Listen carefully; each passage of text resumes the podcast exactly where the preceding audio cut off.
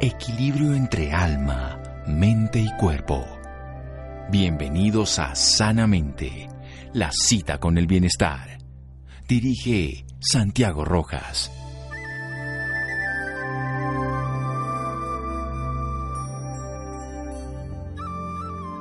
La mejor y más eficiente farmacia está en tu forma de cuidarte, Robert Peel. Buenas noches, estamos en Sanamente de Caracol Radio, su programa de salud. Muchas personas dicen que están deprimidas y generalmente lo que tienen es un estado transitorio de tristeza o están viviendo una experiencia de duelo. A veces sí tienen una enfermedad, una enfermedad mayor que se llama depresión y a veces creen que se puede tratar únicamente con fármacos y recurren a fármacos que pueden ser útiles, incluso fármacos ya de prescripción exclusiva del facultativo médico. Sin embargo, hay estrategias cotidianas que pueden influir favorablemente. A raíz, de muchas investigaciones hoy podemos hablar desde la ciencia y de la experiencia. Al otro lado, contamos con la doctora Eva Garnica, ella es licenciada en Medicina y Cirugía de la Universidad del País Vasco, hizo la residencia de psiquiatría en el Hospital de la Paz en Madrid. Es tutora MIR de la Unidad Docente Multiprofesional de la Red de Salud Mental de Vizcaya, donde trabaja en la Unidad de Agudos del Hospital Samudio. Está en la atención de salud pública. Además, nos ha ayudado en otra oportunidad desde el punto de vista de su conocimiento en un estilo de vida saludable, en unos hábitos de vida saludable. Y además, algo fundamental de su vida, ella se dedica al trabajo con pacientes con trastornos mentales, es corista y guitarrista de los Beautiful Friends, pero nos va a hablar también de un, unas páginas donde ella escribe en internet también, un blog que son nueces para el cerebro. Doctora Eva Garnica, buenas noches y gracias por acompañarnos. Noches, Santiago, ¿qué tal? ¿Qué tal todo? Muy bien. Para que podamos quedarnos claros, porque muchas personas confunden esos estados transitorios de duelo, esos estados emocionales que podemos tener de un día que no nos va bien, con una depresión. ¿Qué es esto de una depresión? Una depresión de verdad, una depresión mayor. Sí, yo creo que es importante aclararlo porque tenemos ya un poco la expresión, ¿no? En la manera de hablar de hoy estoy deprimido o algo así, ¿no? Pero eh, estar deprimido realmente es una cosa seria, ¿no? Es una cosa que uno no sale porque uno quiera de un día para otro y tampoco se mete ahí porque uno quiera, ¿no? Entonces, los psiquiatras utilizamos eh, criterios diagnósticos para, para entender entre nosotros de qué estamos hablando cuando estamos hablando de una depresión y una depresión mayor usamos unos criterios en los que se habla de eh, más de más de dos semanas con, con los siguientes síntomas que te voy a decir un poco sencillamente, ¿no? Uno es la tristeza, que yo creo que todo el mundo es lo primero que piensa. Pero por otro lado está también eh, la incapacidad para disfrutar de las cosas que disfrutaban antes. Eh, a veces también hay una alteración en el peso, tanto perder peso como ganarlo. También hay alteraciones en el sueño, eh, en el mismo sentido, tanto tener insomnio como dormir demasiado.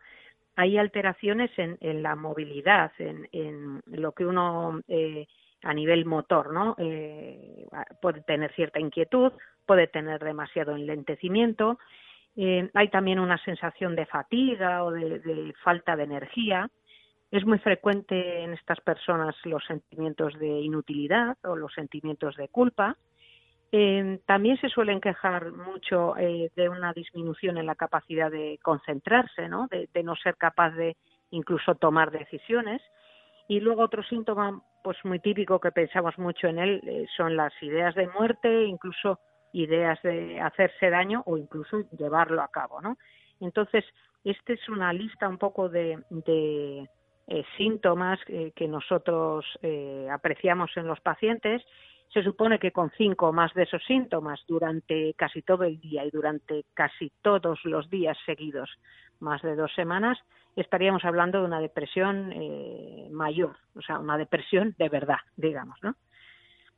Bueno, eso es lo que vamos a hablar, precisamente la depresión y algo esencial que se ha hecho ya correlación científica y práctica de cómo la nutrición puede influir, de cómo la inflamación y de algunos tipos de dietas recientes y de estrategias como el ayuno, cómo pueden influir en la valoración de estos pacientes y en la ayuda. Vamos a hacer un pequeño corte aquí en Sanamente de Caracol Radio.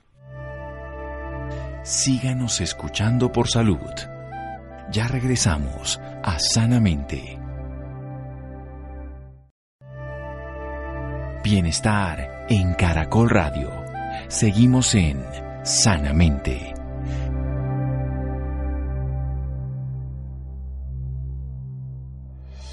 Seguimos en Sanamente de Caracol Radio con una licenciada en Medicina y Cirugía de la Universidad del País Vasco. Ella es psiquiatra y nos está hablando desde el País Vasco, nos está hablando de la depresión mayor para diferenciarla de esos estados transitorios que nos sentimos un poco apesadumbrados, que sentimos que estamos con un poco de tristeza, y para diferenciarlo específicamente de lo que desde la medicina se valora como una depresión mayor, que es un estado que donde casi todo el tiempo durante un periodo de dos semanas y la gran mayoría de esos días una persona tiene cinco síntomas relacionados con tristeza, incapacidad de disfrutar, alteraciones en el peso en aumento o disminución, sueño en aumento, que podría ser hipersomia, somnolencia permanente o lo contrario, insomnio, una inquietud en el movimiento físico o una disminución en la velocidad, un cansancio o fatiga, sensaciones o sentimientos de no ser capaz, de no poder hacer las cosas, de haberse equivocado, de culpa o de no tener la capacidad de hacer las cosas, de ser inútil, de ser incapaz. También dificultades en la toma de decisiones y la concentración o ideas de hacerse daño, de destruirse, de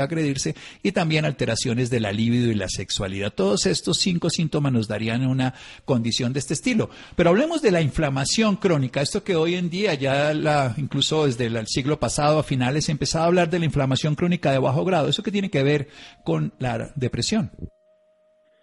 Bueno, eso es eh, bueno uno, uno, de los aspectos ¿no? que podemos ver en depresiones. Sabemos que las depresiones pueden estar causadas por múltiples factores eh, de todo tipo. Bueno, yo creo que la gente incluso en la calle ya sabe que se asocia a veces a, factores genéticos, es más frecuente en personas que tienen eh, esos antecedentes, factores socioeconómicos, bueno, todos podemos pensar en cuestiones así, traumas, etcétera, ¿no? Pero también sabemos que nosotros cuando medimos en sangre eh, determinados parámetros asociados a inflamación que conocemos que además mira con el coronavirus ha puesto tan de moda no todo lo de la inflamación las citoquinas etcétera no que a todo el mundo le suena. Em, sabemos que hay mm, vías em, hay, hay cuestiones como la dieta por ejemplo que es de lo que suelo hablar yo en mi blog por cierto nueces para el cerebro Em, eh, la dieta eh, hace que nos inflamemos o todo lo contrario, que, nos desinflamemos en función de, qué alimentos nos alimentamos, ¿no? Entonces, eh, conocemos que las personas con depresión tienen más altos niveles de inflamación porque eso se puede medir en sangre. Y también conocemos que hay determinadas dietas que dan lugar a más inflamación. Esa inflamación estamos contando que puede producir depresión, pero es la misma inflamación que nos hace que nos duela las rodillas o es una inflamación que nos puede hacer tener una demencia el día de mañana. Es decir, que la inflamación no es eh, buena eh, casi nunca, salvo cuando tienes un, un, traumatismo y es una inflamación aguda, ¿no? Pero como bien decías, eh, estamos hablando de esa inflamación crónica de bajo grado que no es muy llamativa, pero que nos causa diferentes problemas a nivel de, salud eh, física general y mental también. Eh, y, bueno, la dieta es una de las maneras de modificar esa inflamación. Eh, parece que a, día de hoy está muy demostrado.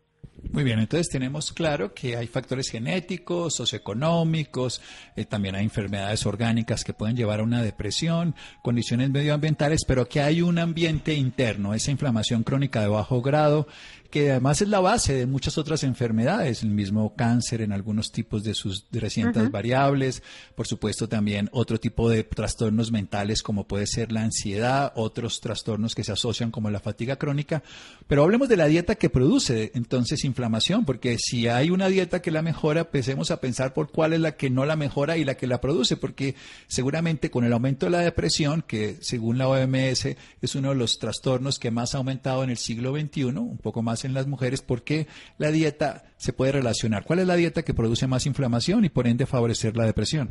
Pues no es casual que precisamente la dieta que, cada día se está usando más a nivel población occidental en el mundo, ¿no?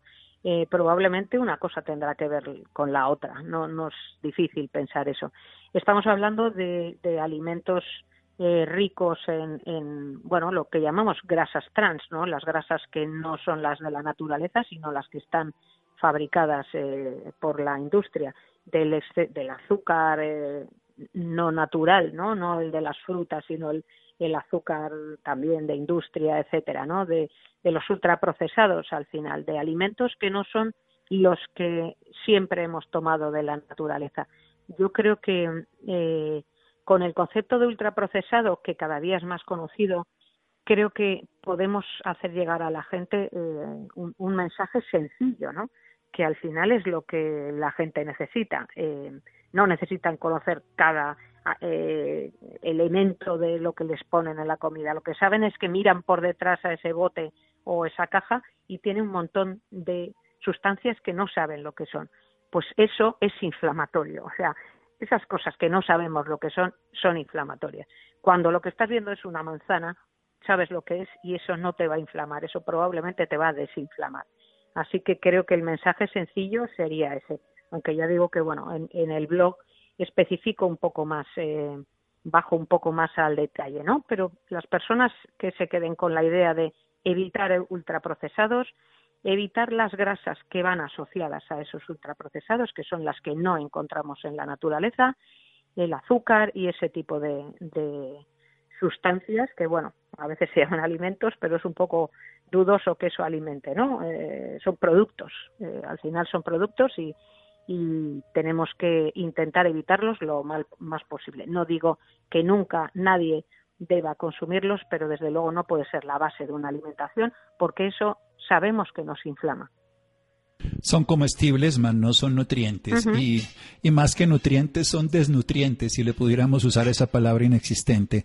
O sea, malnutrientes con toda seguridad sí lo son. Las grasas trans, que son grasas que no vienen en naturaleza, que por cambiarle el sabor a las cosas, al cambiar el sabor a las cosas y cambiarle su constitución natural, el ser humano empezó a influir sobre ellas, cambiando la estructura y el cuerpo no sabe qué hacer con ellas, las grasas trans, cambiar su composición y le añadió, esto es importante, azúcares añadidos, azúcares que no vienen con la fruta, con la verdura, y este proceso de ultratransformación. ¿Por qué? Porque el cuerpo se inflama. ¿Cuál es la característica de que esta comida, no solo la comida chatarra que está en los sitios de fast food, de comida rápida que hay en todos los, en los lugares del planeta, sino muchas de las que vienen empacadas, de las que vienen en todas las conservas, que vienen las que compramos en el supermercado de cualquiera de las ciudades del país y del mundo?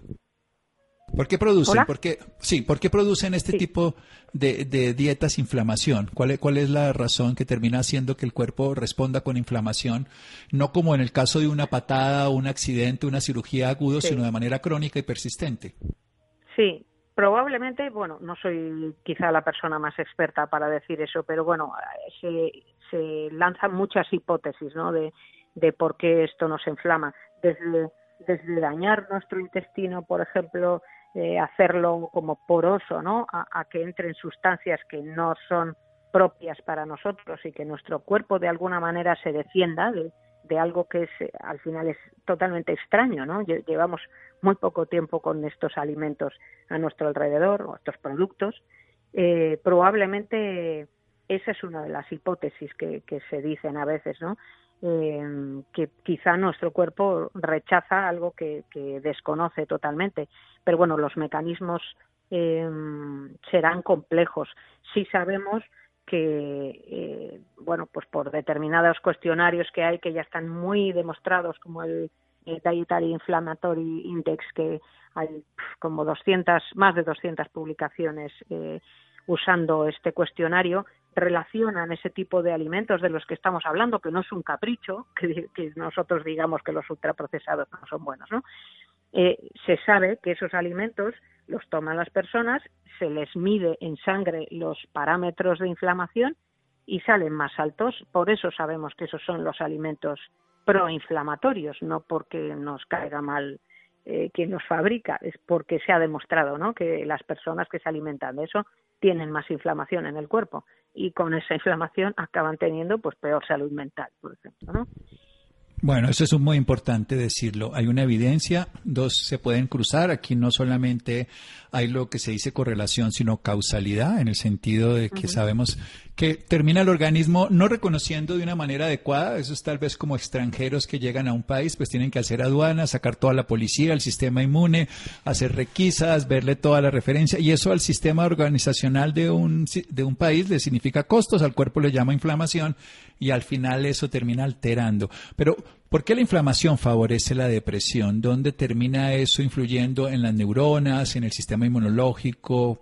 ¿Qué hacemos dentro de nuestro cuerpo para que eso termine siendo un factor de que lleve a alguien a que no se sienta bien, a que altere su sueño, su fatiga, sus sentimientos de culpa, concentración y las alteraciones de peso, en fin?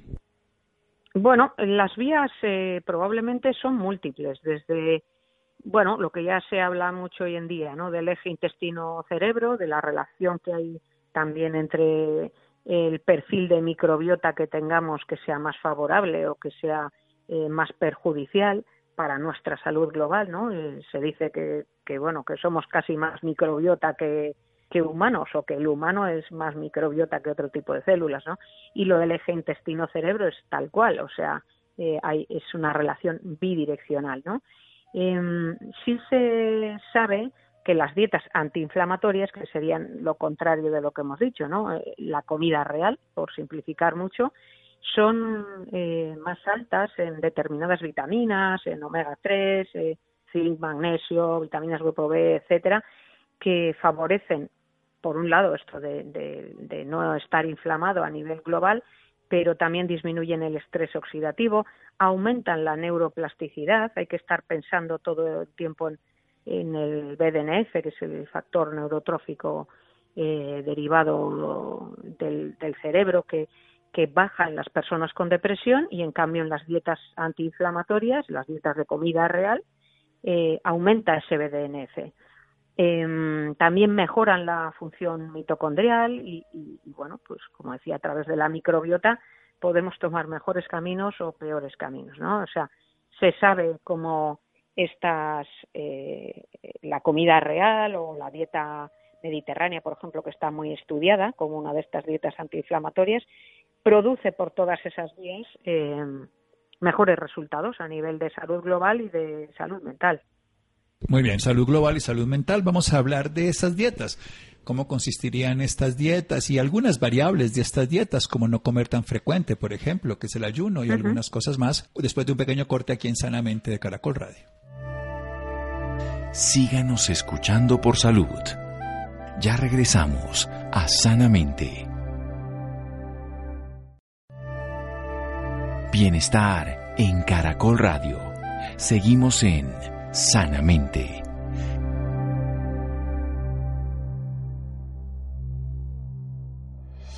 Seguimos en Sanamente de Caracol Radio, licenciada en Medicina y Cirugía en la Universidad del País Vasco. Hizo residencia de psiquiatría. Ella es una psiquiatra, está en este momento en España. Ella trabaja con agudos, con trastornos mentales. Es tutora MIR de la unidad que se relaciona con salud mental en Vizcaya. Ella además tiene algo maravilloso, corista y guitarrista y esto también entonces tiene el lado científico y el lado artístico.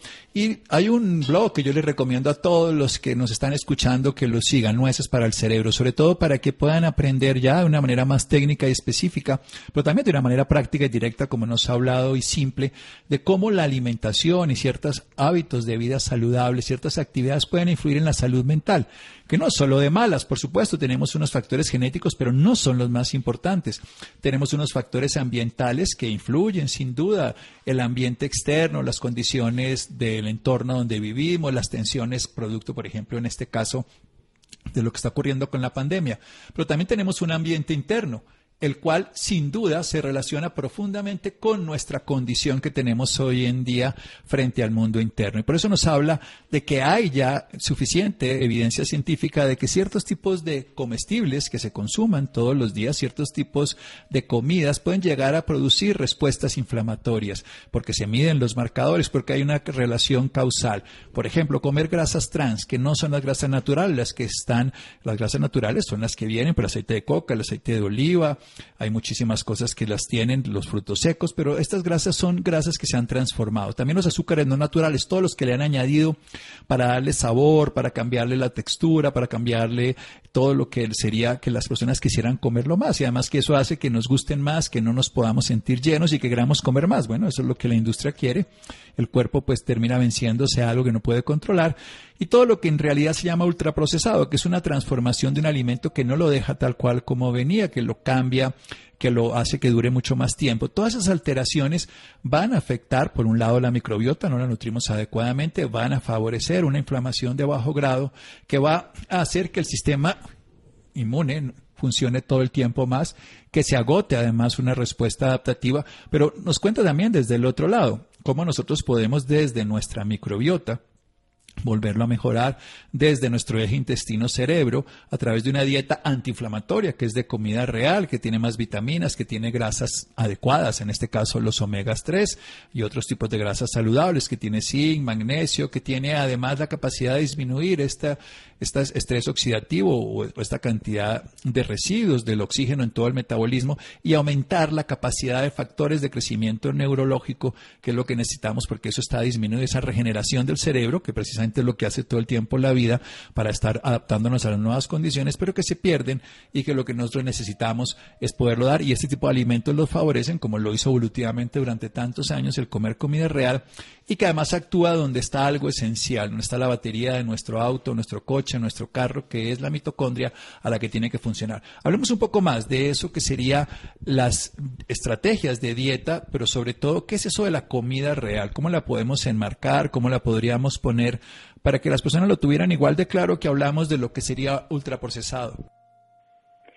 Sí, eh, bueno, por aquí, claro, eh, eh, estando donde estamos, de lo que más hablamos es de la dieta mediterránea, pero se han hecho estudios que han salido igual de bien parados como dietas antiinflamatorias con la dieta noruega, con la dieta japonesa, es decir, con dietas que sean eh, ancestrales, ¿no? que sean eh, las propias de cada cultura, pero que estén basadas en comida real. Al final estamos hablando de lo que hemos comido durante más miles de años a lo largo de nuestra historia como humanos. Entonces, hablamos de verduras, hablamos de fruta, hablamos en el caso de la dieta mediterránea de, legumbres, por ejemplo, que ya no es eh, de cazadores recolectores, pero bueno, sí es cierto que llevamos mucho tiempo. Em, hablamos de, eh, por supuesto, el pescado mucho en nuestro caso, pescado marisco, pero en muchas otras zonas eh, podríamos estar hablando de carne de buena calidad, que no es problemática. La carne de buena calidad sí es problemática, la carne procesada, que es la que eh, nos podemos encontrar esa carne que no identificas, que tiene una forma de salchicha y no sabes por qué, por qué le han puesto esa forma, ¿no? que no, no tiene que ver con lo que encuentras en, un poco en la naturaleza. ¿no? Eh, la comida real al final es eso, lo que, de lo que nos hemos alimentado durante más miles de años. Es para lo que estamos preparados, todas nuestras enzimas, todas las partes de nuestro cuerpo están hechas para funcionar con ese tipo de gasolina y cuando le damos otro tipo de gasolina pues pasa como con los coches no cuando le metes el diésel y el coche es de gasolina pues no no va bien. Entonces eh, ocurre parecido. Aquí ya te digo que la dieta mediterránea es la que tenemos más estudios. Estoy segura que es totalmente extrapolable a otro tipo de dietas similares en otras culturas y, ya hay suficientes estudios con dieta mediterránea o con dieta mediterránea modificada, enriquecida con carne roja, por ejemplo, que claramente demuestran una relación entre adherirse más a una dieta mediterránea y tener menos riesgo de depresión en el futuro. Por lo tanto, esto no va solo dedicado a las personas que estén deprimidas, esto va dedicado a las personas que no quieran deprimirse en el futuro eh, creo que es importante no solo eh, una labor de tratamiento, sino una labor de prevención, sobre todo, ¿no? Ojalá. Y ya veo que, bueno, la dieta mediterránea sería algo así: eh, frutas, verduras, pescado, eh, carne de buena calidad, frutos secos, por supuesto, grasas saludables, aquí el aceite de oliva virgen extra, mm, ese perfil de, de alimentos, ¿no? Bueno, y ese perfil es trasladable, son las comidas que dio el campo, comida que estuvo viva en algún momento de la naturaleza, comida que estuvo nutrida de una manera saludable, me refiero que la vaquita comió pasto, no tanto cereal, que la que la gallinita comió maíz no tanto ultraprocesado, porque al final también uno termina comiendo a veces ultraprocesado de lo que se comió el animalito y el vegetal lo que recibió para su proceso ya de crecimiento, maduración de la planta. Y hablemos de estrategias específicas. Bien, es, conocida la dieta mediterránea, es trasladable en ciertas cosas, en otras no, por supuesto estamos en otro lugar diferente, pero hablemos de dieta alta en grasas, que es más común hoy en día, se habla de la dieta low carb o baja en carbohidratos, o también se habla de las dietas altas en grasas, que se han usado, por ejemplo, desde principios del siglo pasado para enfermedades neurológicas casualmente para lo que sería la epilepsia refractaria en los niños y todo. Y luego se ha visto utilidad en ciertos tipos de enfermedades neurológicas degenerativas, incluso en ciertos tipos de tumores neurológicos. ¿Tiene alguna incidencia la dieta cetogénica, dieta alta en grasas y baja en carbohidratos frente a la depresión? Eh, sí, bueno, de hecho, cuando estudian dieta mediterránea eh, para depresión, las que mejor salen son las que son más altas en frutos secos, en aceite de oliva virgen extra, o sea, que realmente por ahí ya se está viendo que es importantísimo eh, el aporte de grasas saludables. Después, en los últimos años, aunque realmente son estrategias que se llevan usando el ayuno pues toda la vida, la dieta cetogénica, suponemos que cuando éramos cazadores recolectores debimos de pasar mucho tiempo en, cetosis, ¿no? Porque al final los alimentos serían bajos en, hidratos y más altos en, en grasa, ¿no? Em, lo que pasa es que mm, yo creo que una dificultad que tienen los estudios hoy en día o, una pega que yo le veo es que mm, simplemente a nivel internacional digo, ¿eh? ¿eh? por ejemplo mucho en Estados Unidos así, em, solamente se fijan en, en, la cantidad de carbohidratos y la cantidad de grasa y una dieta cetogénica puede ser mm, muy poco saludable y muy proinflamatoria si la llenamos de, esos productos de los que estábamos hablando antes, por mucho que sean bajos en hidratos y altos en grasa. Entonces, lo interesante es hacer una dieta cetogénica eh, con, alimentos nutritivos, ¿no? Con, reales. eso es, eso es. Eh, con verduras, porque al final las verduras son precisamente los hidratos que más nos interesan y son de eh, aportan menos cantidad de hidratos porque tienen mucha cantidad de fibra y en los últimos años van saliendo estudios en los que se habla de dieta cetogénica y, cerebro. Hay mucho publicado en enfermedades neurológicas, como bien decías, eh, para que la gente se pueda hacer una idea. Hace eso, principios del siglo XX, eh, tratar a niños que no respondían a fármacos con crisis epilépticas sin parar, tratarlos con una dieta cetogénica y mejorar de la epilepsia. Creo que es suficiente para que podamos entender hasta qué punto puede ser bueno para el cerebro. ¿Eso significa que sea para todo el mundo o significa que tenemos demostrado que lo mejor para la esquizofrenia sea eso? No, pero sí empieza a haber estudios y empieza a verse que podría haber un camino por ahí. También se habla, por ejemplo, de que el Alzheimer podría ser una diabetes tipo 3, es decir, también hay unas cuestiones eh, que tienen que ver con, con el exceso de azúcar que nos pueden llevar a un deterioro cognitivo, ¿no? Eh, y por otro lado, en paralelo, el ayuno intermitente, que creo que es una estrategia también eh, relativamente de moda, para bien o para mal, que es algo que por lógica hemos hecho durante miles de años, porque eh, lógicamente pasábamos muchas horas sin, sin comer, y creo que es importante que la gente sepa que, nuestro cerebro no necesita que metamos azúcar de fuera. Nuestro cerebro puede funcionar perfectamente con hasta un 80% de cuerpos cetónicos y el resto de azúcar, entre comillas, que usa, lo saca de, de, proteínas o de, bueno, eh, a través de, de alimentos diferentes del azúcar. Creo que eso es uno de los tópicos más falsos y más arraigados a nivel cultural eh, que piensa la gente, ¿no? Entonces, uno no va a tener una hipoglucemia por, si no tiene una diabetes tipo 1, ¿eh? ¿eh? excluyo a esas personas. Si uno, uno es una persona normal y sana o bueno o no sana, pero que no sea una diabetes tipo 1, eh, no va a tener problemas por pasarse 12, 14, 16 horas de ayuno y empieza a haber incluso estudios en los que se habla del ayuno como antidepresivo. A mí no me gusta vender crecepelos, o sea, quiero decir, yo creo que que las cosas hay que verlas, demostrarlas, etcétera. Pero a priori hay que pensar que sí podría ser una estrategia interesante y desde luego se está estudiando y creo que nos puede dar resultados prometedores, no sé.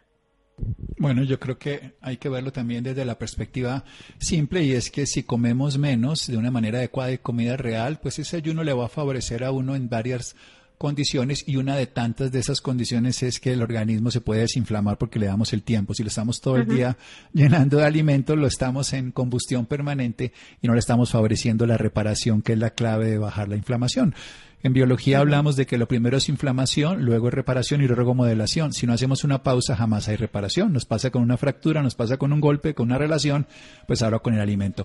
Doctora Eva, ha sido maravilloso aprender de usted. Recordemos entonces sus redes sociales, por favor. Eh, bueno, sobre todo el blog, porque a partir del blog al final ya ven mis, eh, mis redes sociales. Bueno, siempre es nueces para el cerebro. Eh, el blog simplemente es www.nuecesparaelcerebro.com y estoy en Instagram con el mismo nombre y en Twitter con el mismo nombre también.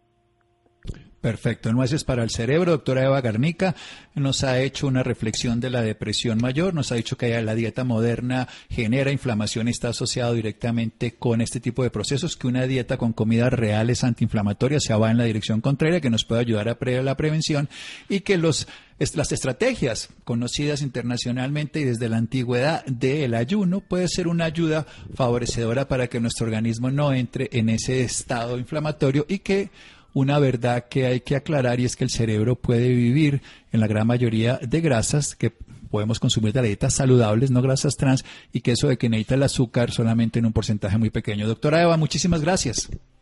Muchísimas gracias, Santiago. Muy bien, seguimos en Sanamente de Caracol Radio. Síganos escuchando por salud. Ya regresamos a Sanamente.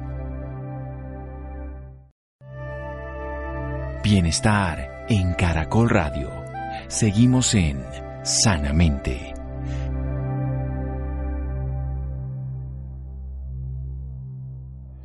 Seguimos en Sanamente de Caracol Radio. Los interesados en la doctora Eva Garnica, un blog maravilloso www.nuecesparaelcerebro.com. Hay mucha investigación allí de una manera cotidiana, mucho aporte para que podamos nutrirnos de una manera saludable y cómo la dieta puede aportar soluciones para el trabajo de nuestros procesos neurológicos mentales y las enfermedades a ese nivel. Bien, ¿Cómo se adaptará la medicina bioreguladora a los retos de la vida moderna? En su primera versión virtual se realizará la edición número 32 del Simposio Internacional de Medicina Bioreguladora, Retos de la Vida Moderna en la vanguardia de las soluciones. Adrián, buenas noches. Hola Santiago, muy buenas noches y muy buenas noches a cada uno de los oyentes a esta hora. ¿Cómo se adaptará la medicina bioreguladora a los retos de la vida moderna? Especialistas en manejo de enfermedades eh, modernas, biólogos expertos en investigación de enfermedades infecciosas y genética de enfermedades, junto al director del proyecto de la Reforma Sanitaria Mundial, True Health Initiative, se reunirán para hablar de los retos de la medicina en los distintos escenarios de la infección post-COVID-19, además de las lecciones aprendidas durante un año marcado por la pandemia. La doctora Mónica Name, médica cirujana especialista en medicina bioreguladora y vocera médica de Gil Colombia, nos acompaña a esta hora para brindarnos más información sobre este tema. Ella tiene una maestría en medicinas alternativas de la Universidad Nacional de Colombia, también en medicina funcional en Cleveland, Estados Unidos, y medicina bioreguladora de sistemas. Doctora Mónica Name, muy buenas noches y bienvenida sanamente a Caracol Radio. Muy buenas noches, Adrián. Muchísimas gracias por tu invitación a compartir con ustedes este espacio para hablar de medicina. Muy bien, doctora. Me gustaría que comenzáramos hablando o que nos comenzara contando qué es la medicina bioreguladora de sistemas. Bueno, la medicina bioreguladora de sistemas es, es, es una rama de la medicina. La medicina solo hay una, hay distintos artes, artes terapéuticos esto es una rama donde vemos al paciente de una manera integral, donde fomentamos todo lo que actualmente está de moda, pues, pero ya la medicina bioreguladora del sistema lo viene hablando desde hace muchísimos años atrás, eh, que son los estilos de vida, que es la buena alimentación, la buena combinación de alimentos, eh, eh, la, em, la relajación, el ejercicio, y aparte de eso, pues nosotros cuando como médicos bioreguladores vemos a un paciente, pues lo que intentamos es ver cuáles son las alteraciones biológicas en, en las redes que ese paciente tiene.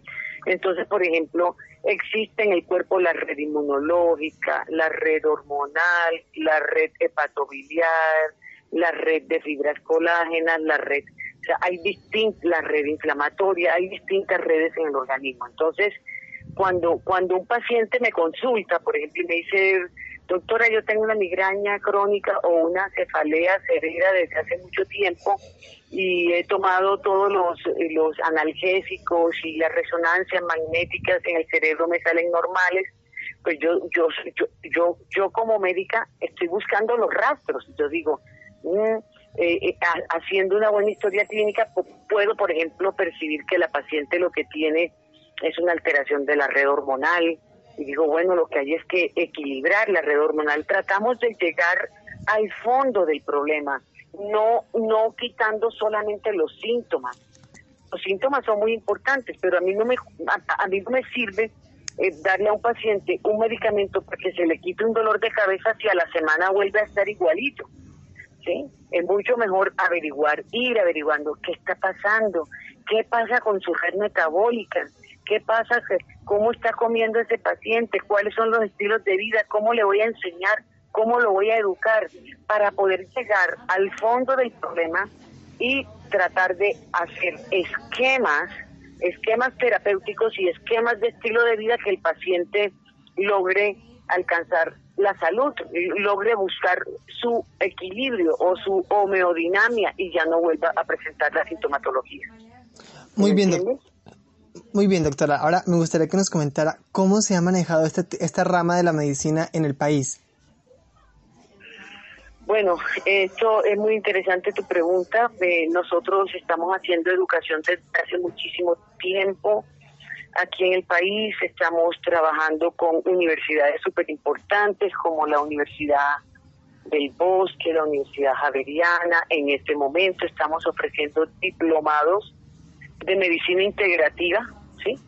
Em, y constantemente tenemos un programa de educación médica continuada em, para todos los médicos del país y trabajamos también con sociedades científicas. ¿sí? Hay, muchas sociedades a las que nosotros eh, organizamos programas académicos. ¿sí? Eh, prácticamente casi que hemos trabajado con todas las sociedades científicas del país. Muy bien. para mostrarles la manera distinta, cómo es el enfoque de un paciente desde la perspectiva de la biorregulación. Muy bien, doctora. Ahora, ¿cómo nos prepara para el futuro esta medicina bioreguladora? Bueno, la medicina bioreguladora nos prepara para el futuro maravillosamente. Precisamente este fin de semana tuvimos un simposio súper importante donde aprendimos tantas cosas y, y, pues em, eh, hacia un futuro ahí es que fortal robustecer las redes biológicas del cuerpo, robustecer el sistema inmunológico, tenemos medicamentos, tenemos eh, consejos prácticos de cómo podemos enseñarle a los pacientes a fortalecer, cuando yo digo robustecer, ese es el término científico que se utiliza, pero es mismo que pensar que fortalecer el sistema inmune. Por si a ti te da, eh, vamos a suponer, el coronavirus, eh, que, no, que no te dé una sintomatología severa o que no te mande para una unidad de cuidados intensivos o que no te mande para una, o que no tenga riesgo de morir, que puede haber riesgo de morir y hay otra cosa bien interesante, nosotros tenemos herramientas terapéuticas para trabajar con las secuelas, con las secuelas, o sea, tratar de evitar las secuelas en personas o en pacientes que han tenido COVID. ¿sí? Muy bien, ahora hablando un poquito, ya que tocamos el tema de, del COVID y la pandemia, ¿Cuál considera usted que es el aprendizaje que nos está dejando esta pandemia con respecto a estar a la vanguardia en la medicina de hoy?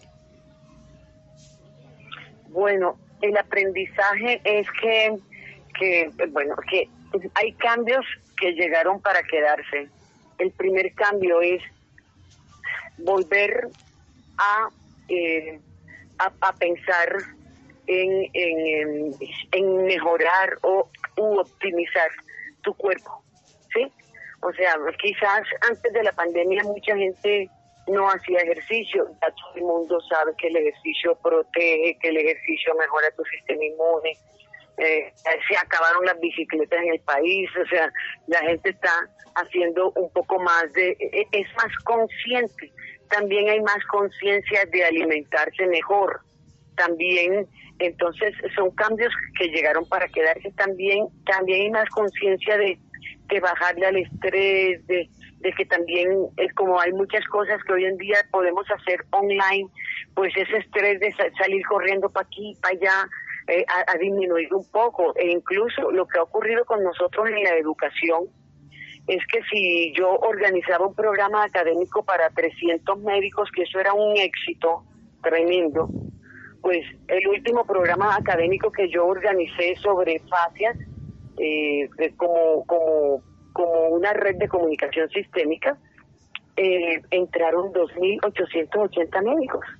Y además, y además, no solamente de Colombia, entraron de San Salvador, de Guatemala, de Chile, de Ecuador, y entonces eso es muy bonito, es como, como que nos quieren globalizar más, como que, como, como que el planeta eh, con la pandemia vuelve a ser uno, vuelve a ser uno en, en muchas cosas también nos deja como reto cuidar el planeta, cuidar la ecología, eh, eh, ser más consciente con lo, con lo que hacemos, pues ojalá podamos todos aprender sobre eso y empecemos a, cuidar la casita, que es lo único que tenemos, o sea, nos ven la casita y no nos vamos a ir para Marte, ni para Júpiter. Así es.